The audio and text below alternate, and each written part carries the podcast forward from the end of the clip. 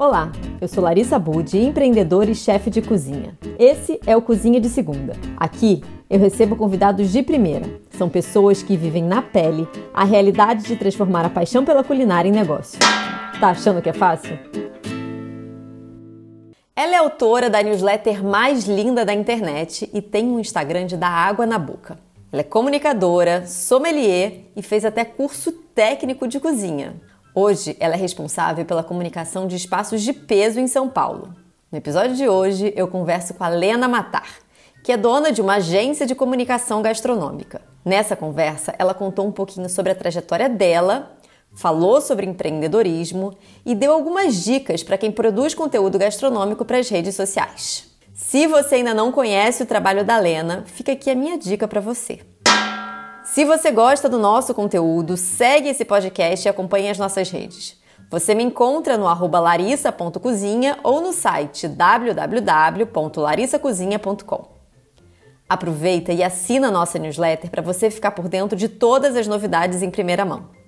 Tem receita, dica de aproveitamento integral dos alimentos e muito conteúdo legal e exclusivo feito para você. Antes de mais nada, Lena, Prazer enorme ter você aqui conversando um pouquinho, contando um pouco da sua história. Muito obrigada por estar aqui, por ter topado esse convite. É uma grande honra para mim. Eu acompanho o seu trabalho já há algum tempo, então muito obrigada. Eu que agradeço o convite, é um prazer. Olha, vamos começar assim. Você é publicitária, eita, publicitária, sommelier fez formação técnica de cozinha e hoje você tem uma agência de comunicação gastronômica. Você traçou a sua carreira já pensando em unir tudo isso ou você já trabalhou em diferentes áreas e de repente, entre aspas, aconteceu de você conseguir unir tudo? Definitivamente é a segunda opção, assim. É, eu era a pessoa super perdida no colégio, gostava de muitas coisas, mas não sabia se eu gostava de alguma delas o suficiente para fazer aquilo para sempre.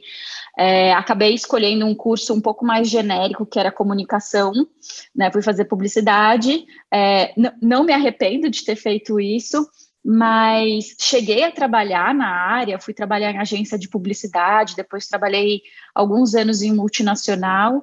É, e aí me dei conta de que, putz, talvez eu não tivesse tão feliz, que eu queria ir atrás de alguma coisa que fizesse mais sentido é, ainda sem saber exatamente aonde isso ia dar, não tinha esse plano de trabalhar com comunicação gastronômica, as redes sociais ainda, né, tipo, já existia Orkut, o Facebook, eu me lembro de quando fui morar fora, fazia pela primeira vez um Facebook, enfim, não era uma realidade, não era uma, não existia uma profissão é, para isso, então ainda não tinha juntado e concatenado as ideias.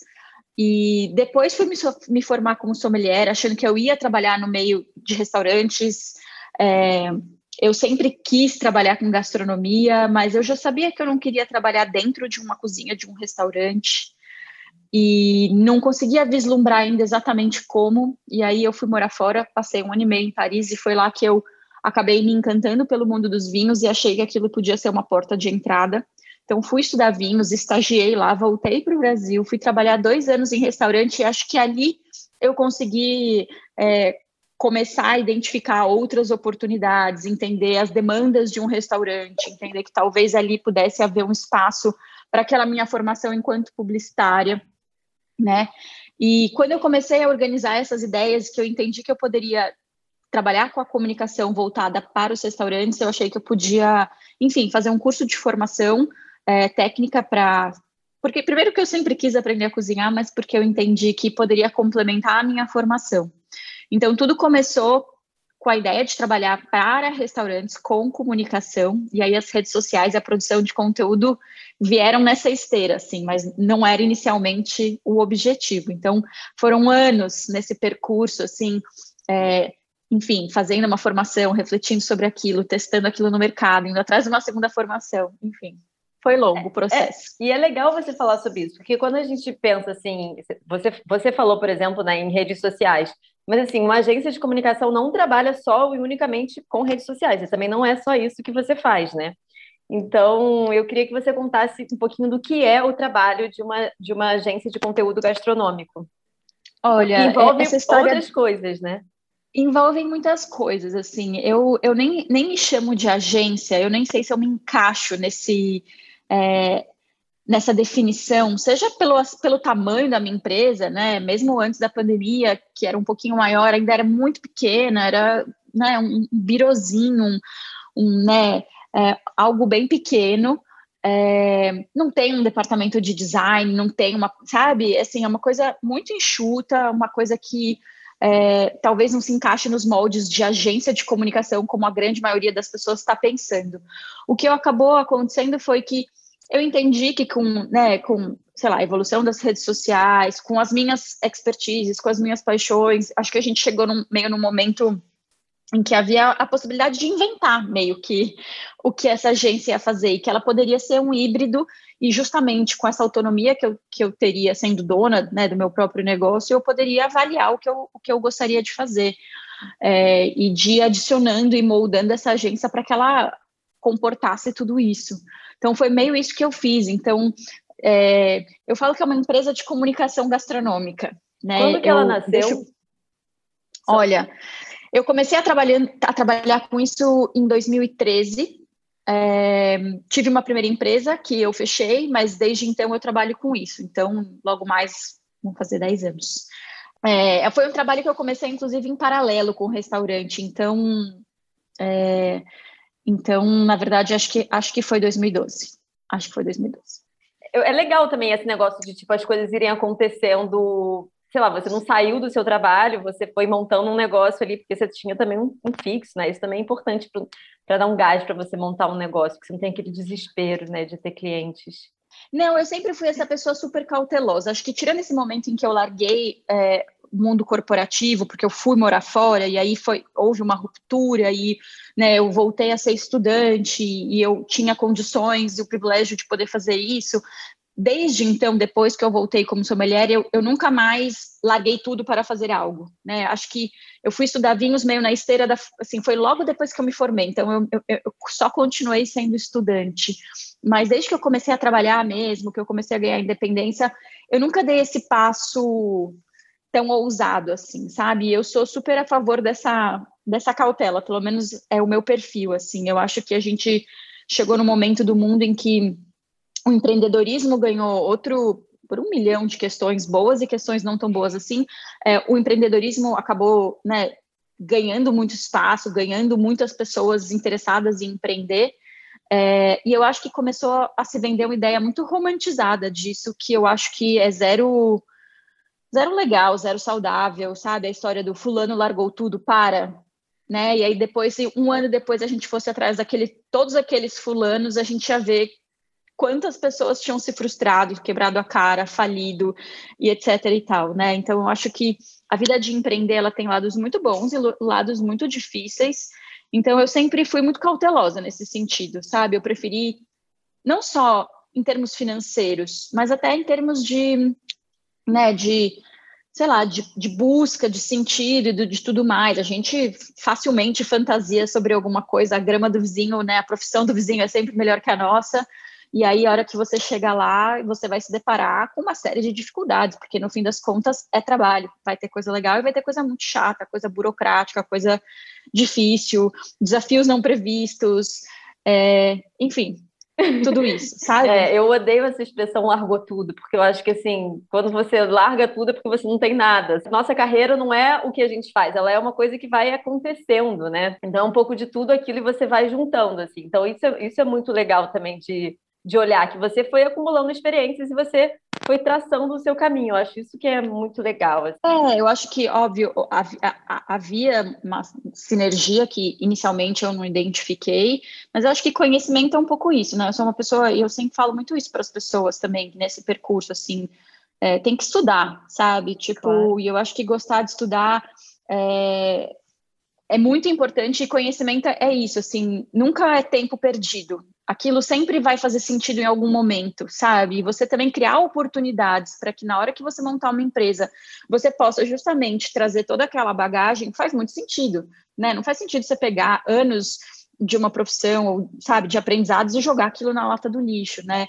É, nem se você quisesse, tem coisas que estão dentro de você e que você inconscientemente vai trazer. Então, eu parto desse princípio de que uma coisa vai ser boa para outra e, e, como potencializar esse, esse conhecimento. Eu acho que esse é o, o exercício enquanto, enquanto empreendedor, enquanto autônoma. E olha, voltando agora assim um pouco para essa produção de conteúdo gastronômico, tem duas coisas que eu queria falar um pouquinho. Um é a Lena, enquanto produtora de conteúdo, que você tem assim uma página do Instagram que é maravilhosa. Você tem a newsletter mais linda do mundo e, enfim, que é super deliciosa de receber. E eu guardo elas assim numa pastinha, que é tipo quase um livro mesmo virtual, que é super linda. É, assim, eu, eu ouso dizer que, tipo, nem é que eu vou fazer todas as receitas, mas eu gosto de ter ali para consultar, sabe? Ah, é nossa, eu fico legal. muito, muito feliz em saber, assim, é, é muito gratificante ouvir. Não, é linda demais. Obrigada. Assim, é muito maravilhosa. E, enfim, então vamos focar primeiro na Lena enquanto produtora de conteúdo. Quer dizer, deixa eu falar para as pessoas entenderem onde eu quero chegar, porque você faz um trabalho muito legal com os seus clientes e você faz um trabalho muito legal para você, Lena Matar. É, então, primeira pergunta é assim, tipo, como você consegue? e a outra também, mas que a verdade, na verdade a pergunta que mais me interessa é se a Lena veio primeiro ou os clientes vieram primeiro, como é que é essa sinergia? Assim, os clientes vieram primeiro, então foi isso, eu saí do Vito, que era o restaurante onde eu trabalhava como sommelier, era o restaurante do André Mifano, é, algumas pessoas devem conhecer ele, e já comecei a bolar essa, essa, essa empresa, né? Já, já tendo a, a, experiência de dois anos no restaurante, entendendo os bastidores de um, de um restaurante, vendo né, na pele, vivendo aquele universo e, e, e analisando as, as, necessidades de um restaurante, que era um mercado que passava por um boom naquele momento e que precisava se estruturar, que precisava começar a ter serviços de comunicação. Né? Na época, quando eu comecei, é, os cadernos gastronômicos, as revistas estavam surgindo, cada dia tinha um, um, um, veículo novo, tinha muito espaço, tinha muita demanda. Né? Não estava nem falando das redes sociais, que vieram na sequência e aí juntou uma coisa com a outra, né? e aí mais do que nunca uma, né, um, um braço de comunicação para os restaurantes começou a fazer sentido. Então, eles definitivamente vieram primeiro. É, então, na verdade, eu já tinha é, um olhar, uma, um, um amor por ficar buscando referências de fotos, de receitas, de linguagem, de como traduzir um posicionamento numa foto, de como criar posicionamentos diferentes, seja pela, né, pelo trabalho que eu fiz na publicidade, seja porque eu já estava no meio dos restaurantes. É, e aí eu comecei a usar isso para os restaurantes. Né? Então eu fazia assim, para mim, sei lá, nas minhas horas de lazer, tinha minhas pastinhas no, no, Pinterest, comecei a brincar com o Instagram, é, mas eu estava muito focada em fazer isso para os restaurantes. Né? Na minha primeira empresa havia um site que, na verdade, era um, era um conteúdo produzido é, caseiramente. Caseiramente, que eu digo, na verdade, era culinária, para dentro de casa. Não era caseiro porque tinha um fotógrafo profissional, que é o Bruno, que é meu parceiro até hoje. É, que acabava funcionando como uma vitrine. Quando essa empresa morreu, eu acabei focando só nos restaurantes. E aí passou-se um tempo e eu fiquei com aquelas saudades de tipo ter aquele espacinho onde eu escrevi um texto, onde eu escolhi uma receita, né? E eu, e eu sempre li tanto sobre gastronomia por causa dos restaurantes, né? Meu trabalho se mistura muito com essa, com meu hobby. É, é tanto livro de receita que eu tenho em casa, que eu compro, que eu leio, que eu testo. Eu falei, putz, o que eu faço com tudo isso, né? Então, eu tinha tudo isso aqui desse lado, estava sentindo saudades de compartilhar com as pessoas. E aí houve um momento em que, eu, em que eu decidi, eu falei, bom, eu vou manter o trabalho com os restaurantes, mas apesar de fazer isso para eles, eu gostaria de fazer isso com a minha cara, com o meu estilo, com a minha, com, com a minha curadoria, né? É, e aí eu, inclusive, fui fazer um curso online para me estruturar, porque, sei lá, né, por mais que eu tenha feito marketing, nessas horas fazer sozinho não é fácil. Né? E eu fiz esse curso que me ajudou muito a estruturar as coisas e da onde surgiu a ideia da newsletter, né? De um, de um insight que vinha desse curso de que muito legal ter um Instagram, muito legal você ter muitos seguidores, mas esses seguidores não são seus, é da plataforma. Se essa plataforma acaba, se um dia o mundo move para outros, né, se direciona para uma outra rede, o que você vai fazer com todo esse trabalho, com esses contatos que você tinha, né? E se você não quiser depender disso, como que você faz, né? E aí a, a ideia da newsletter surgiu um pouco disso, de ter um contato das pessoas de maneira que aquilo tivesse uma longevidade que independesse de uma plataforma que não é minha, e ao mesmo tempo de ter essa intimidade com as pessoas, porque, né, acho que hoje em dia você entrar na caixa postal de alguém, alguém escolher, eu falo, eu fico muito, muito honrada das pessoas quererem receber um e-mail meu nesse mundão de informação todo. É, e foi assim que a coisa foi se foi se desenhando, né? Até então meu Instagram era só uma coisa pessoal, que eu postava fotos que eu fazia, que com o tempo eu fui aprendendo a tratar um pouco aqui, um pouco ali, mas de maneira muito amadora. E aí eu tomei essa decisão de que na hora que eu fosse lançar uma newsletter, né, e que aquilo poderia ser uma frente de negócio, então eu precisava fazer da maneira mais profissional possível, né? E aí eu fui atrás de entender quanto isso ia custar, que eu ia precisar. Então eu contratei designers, programador, fotógrafo, revisora de texto, né? Fui contratar os serviços necessários para isso. Então, desde o do, do meu do site até o MailChimp, até assim, é muita coisa, né? Parece pouco, mas para ter esse, esse nível profissional que eu queria, é, deu muito trabalho e ainda dá muito trabalho. Então você pergunta não, como é né? é você dá conta. Ó, oh, não é fácil. Assim, antes da pandemia eu tinha uma equipe que estava, eu tinha duas pessoas trabalhando comigo, já pensando em contratar uma terceira pessoa. É, infelizmente a pandemia veio e abalou demais os restaurantes, então essa não é a minha realidade hoje. Inclusive isso acabou impactando bastante os meus planos para o site. Assim. Então existe um site quase quase pronto para ser lançado, um site novo com mais coisas, com mais novidades, com mais serviços. É, e isso era para ter sido lançado no ano passado, e enfim, espero que seja mês que vem ou no outro, sabe? Então é isso, eu tive que ir acomodando, porque hoje o que faz a minha roda girar mesmo são os meus clientes, e eu não abro mão porque eu gosto de todos eles, né? Eu tenho, eu tenho é isso, é, eu escolhi ter uma empresa pequena para estar perto desses clientes, com quem eu tenho uma troca diária e eu tenho o privilégio de trabalhar com chefes maravilhosos aqui de São Paulo, então eu aprendo muito. Então, uma coisa alimenta a outra, ainda por cima. Então, é, a newsletter, ela é esse projeto do coração, mas que sempre vai andando em função do que o plano com os, com os restaurantes vai me, né, me dando possibilidade em termos de tempo, então é isso. A, eu estou me preparando para lançar um serviço de newsletter paga, em que as pessoas podem optar por ter uma newsletter semanal e não mais mensal. A newsletter gratuita mensal continua existindo, pelo menos não tenho, não tenho pretensões de parar de, de fazer a newsletter gratuita, mas gostaria de oferecer mais conteúdo e assim, se possível, até com mais qualidade para quem estiver disposto a pagar por isso, né? Então, é, não só para não só para ganhar dinheiro com newsletter, né? Mas para poder também ter mais tempo para isso. O seu trabalho, né? Exatamente. Então as pessoas falam, poxa, Lena, indica aí uns vinhos, mas putz, eu não quero indicar qualquer coisa, eu quero fazer um painel legal de vinhos acessíveis, vinhos até 60 reais. Eu preciso degustar 10, 15, 20 para achar 5, 6 que valem realmente a pena, sabe? Isso tem um super custo. Então, então, a ideia é também poder oferecer um conteúdo ainda, ainda mais legal, sabe?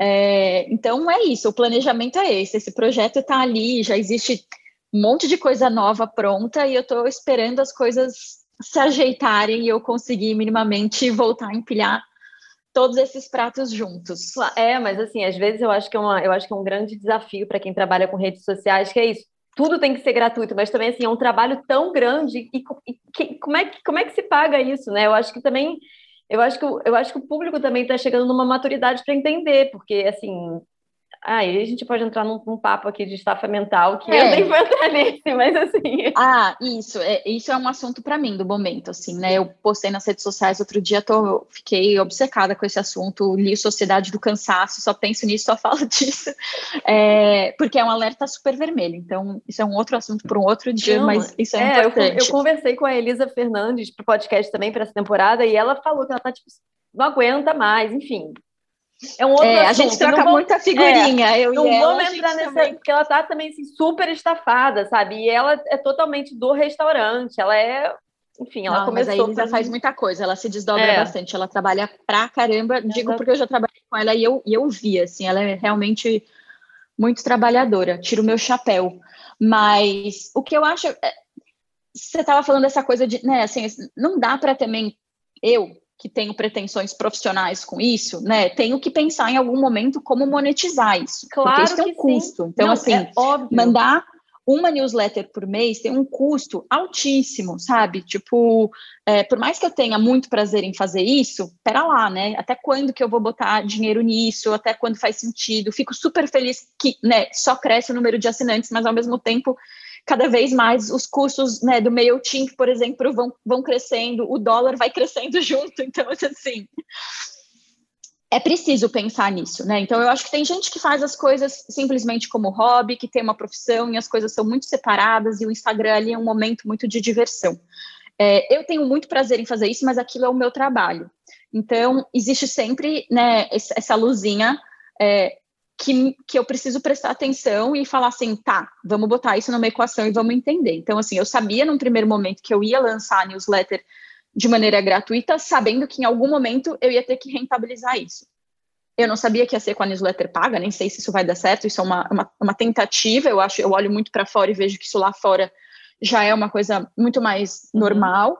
Eu mesma assino e pago por newsletters é, estrangeiras. Eventualmente tenho outras possibilidades de como rentabilizar isso, mas isso é uma coisa que tem que se pensar, assim, né? E quando claro. eu tomei a decisão de ser produtora de conteúdo nesse sentido, de transformar o meu Instagram nessa plataforma onde eu ia me comunicar com as pessoas e oferecer conteúdo para o qual eu preciso fazer pesquisa, comprar livro, testar receita, etc. e tal, sabe? Eu decidi que eu não queria ser influenciadora. E aí, assim, não, não vou nem entrar nos méritos de julgamentos de valores, assim, se é ou não. Eu, Helena, não queria ser produtora de conteúdo no sentido influenciadora preciso que marcas me patrocinem para isso daqui dar certo. Eu não queria depender disso. Eventualmente aparecem propostas de, de, ações pagas, eu analiso com muito cuidado, sou muito criteriosa, fiz pouquíssimas, Estou é, super aberta para marcas legais que combinam com o meu estilo de vida. Eu tenho esse comprometimento comigo mesma até de ser 100% genuína nas coisas que eu faço ali, sabe? Mas eu decidi que eu não queria ter um Instagram com um monte de seguidores e que eu precisasse de publicidade. Então eu precisei entender que é isso. Eu produzo conteúdo, o conteúdo é o meu trabalho e esse trabalho tem que também estar tá em outras frentes para eu receber dinheiro. Então, assim, teve toda essa articulação, tem essa articulação constantemente, sabe? É, e bem ou mal, você também funciona como uma vitrine para o seu trabalho, enquanto, vou chamar aqui entre aspas, de agência. Não briga comigo. Não, imagina. Nada Não, contra. Eu tô brincando, tô brincando. é, e também é né, uma forma de ser bem ou mal a sua vitrine, enfim. E aí, assim, você falou também brevemente que, é, que, que a pandemia afetou o seu trabalho, quer dizer, que não teve o trabalho afetado. Mas assim, tem uma coisa que é muito interessante assim no que você faz, que é o seguinte, você trabalha com os restaurantes que, né, assim, a grande maioria dos seus clientes, você até trabalha com alguns produtos, mas assim, a grande maioria dos seus clientes são restaurantes. É, que foram que foi um setor muito afetado negativamente pela pandemia de forma geral. É, por outro lado, você trabalha no digital, que é um setor que teoricamente foi muito afetado pela pandemia, mas que cresceu. Só que você está no meio. É, então eu queria saber como que a pandemia é, afetou o seu negócio, o que que você teve que fazer para se reinventar, como é que isso, como é que foi isso? E como é que é, né? Porque o Brasil é também está é no meio, né? Porque eu estou aqui em Portugal, as coisas estão bem ou mal começando a abrir, mas o Brasil está. É, o grande problema é que a gente não tem previsão. Como a gente não tem planejamento, a gente não consegue fazer planos nem de curto prazo, porque justamente não tem um planejamento de vacina, não tem um planejamento de quando entra a fase vermelha, amarela, não sei o quê. Sabe, a, a coisa está indo, a vacina virou essa briga política, enfim, está sendo muito difícil. É, os restaurantes sofreram muito é, eu trabalho com restaurantes que até então, assim, 99% dos meus clientes não tinha delivery, já começavam a falar e a conversar com plataformas de delivery para entender como ia ser, mas assim, era um plano que estava sendo articulado de uma maneira muito tranquila, muito bem pensada, sabe? Assim, não, não existia sacola, embalagem, qual é o cardápio, qual é o horário, como de repente, né, isso aconteceu, então para todos os meus clientes foi um grande susto, fechar as portas e do dia para a noite ter que se reinventar, não é que eles já tinham um delivery e foca ali. Então, isso foi muito difícil, né, então é, começou, começou ali. E aí a gente teve que se adaptar, porque daí mais do que nunca as redes sociais viraram a forma de se comunicar com as pessoas, né? Assim, muitos veículos fazendo matéria sobre delivery, mas as pessoas não podiam mais ir ao restaurante, então toda a interação era, é, era digital, fosse na plataforma do delivery, fosse é, nas redes sociais. Ao mesmo tempo, eles estavam precisando mais do que nunca divulgar, porque precisavam muito vender é, né, vender as, no, no, delivery e ao mesmo tempo sem verba. Então, assim, foi um momento, é, está sendo muito complicado. Então, acho que essa é a, a grande, o grande X da questão, assim, para mim que trabalho com isso, né? E aí a gente está todo mundo junto, unido, segurando as pontas, sabe? Então, é, não sabemos quando que isso vai acabar.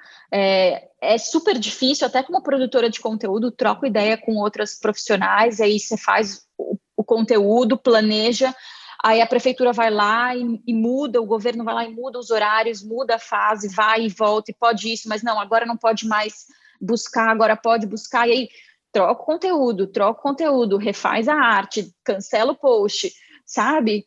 Então, assim, todos os dias a gente tem esse momento, sabe, de falar, bom, hoje é sexta-feira, né? Então tá tudo bem para o final de semana, tá tudo em dia, alguma mudança? Não, ó, o Dória vai, vai fazer um pronunciamento, aí fica todo mundo em stand-by, sabe? Então é um dia a dia muito incerto.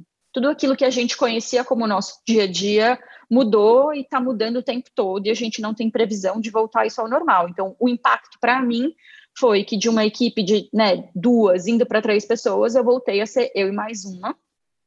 E isso fez com que né, houvesse um impacto meu, no meu planejamento interno enquanto agência. Então, todos esses meus projetos, é, não são pessoais, mas essa outra frente, acabaram se atrasando. Eu não cancelei nenhum projeto, mas é, eu tive menos tempo para me dedicar a eles.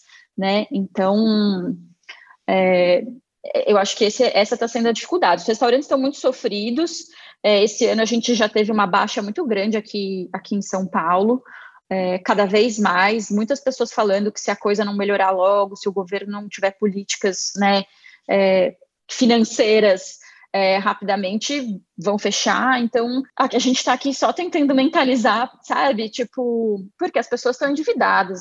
É muito difícil manter a estrutura de um restaurante claro. como a gente conhecia até então com um delivery, sabe? É, então, tive clientes fazendo todos os tipos de manobra, estamos segurando firmes e fortes, super unidos, um ajudando o outro como pode, e assim seguiremos enquanto for possível. Olena, eu acho que assim, você tem um, um eu, eu, pelo que eu acompanho do seu trabalho, assim, né? Você tem uma relação muito transparente mesmo, né, com, com as pessoas com quem você trabalha. É, você está sempre indo nos restaurantes, você está sempre apoiando. Eu acho que eles têm quase todos a sua cara, sabe?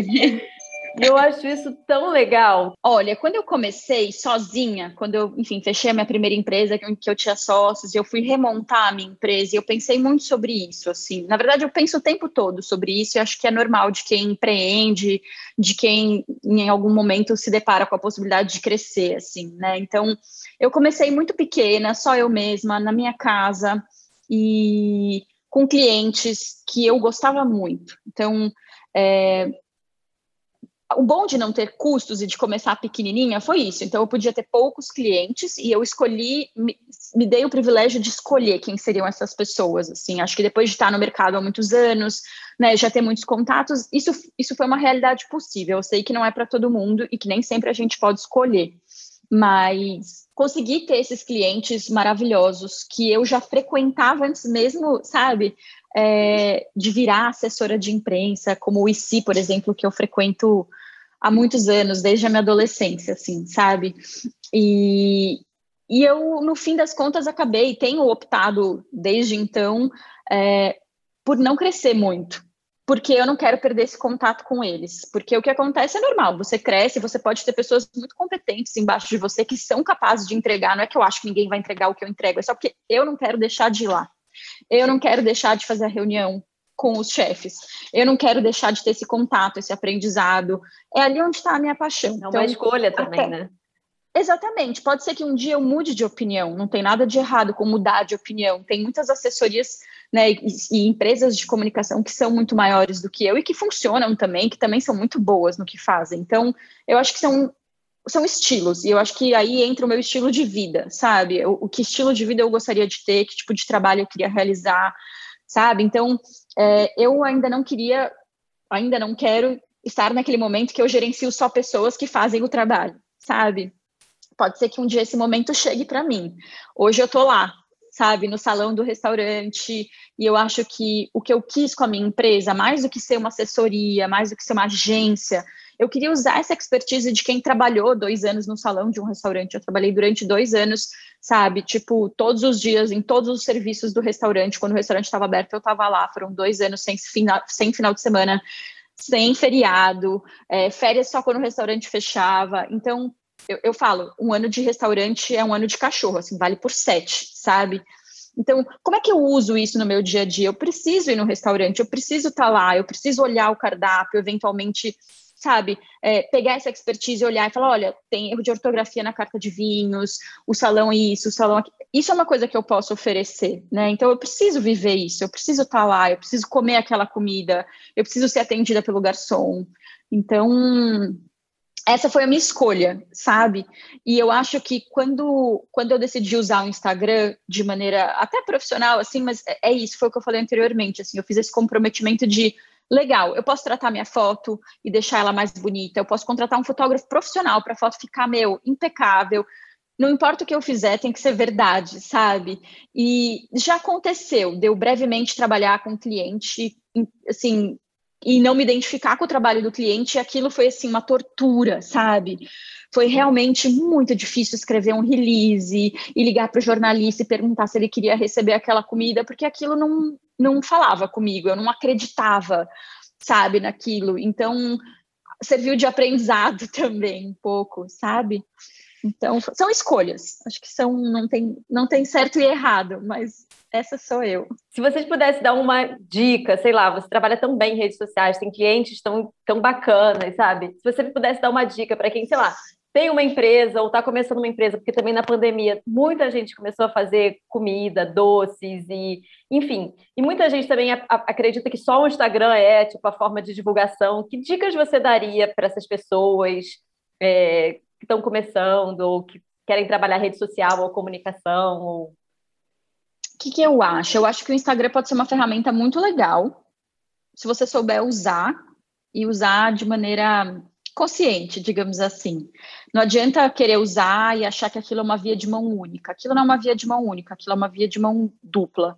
Então, você tem que interagir, você tem que responder. Então, assim, de repente você abrir um canal, você tem que estar à disposição. Começa por aí. Não adianta você abrir e não responder pergunta, sabe? É, ele está lá para isso.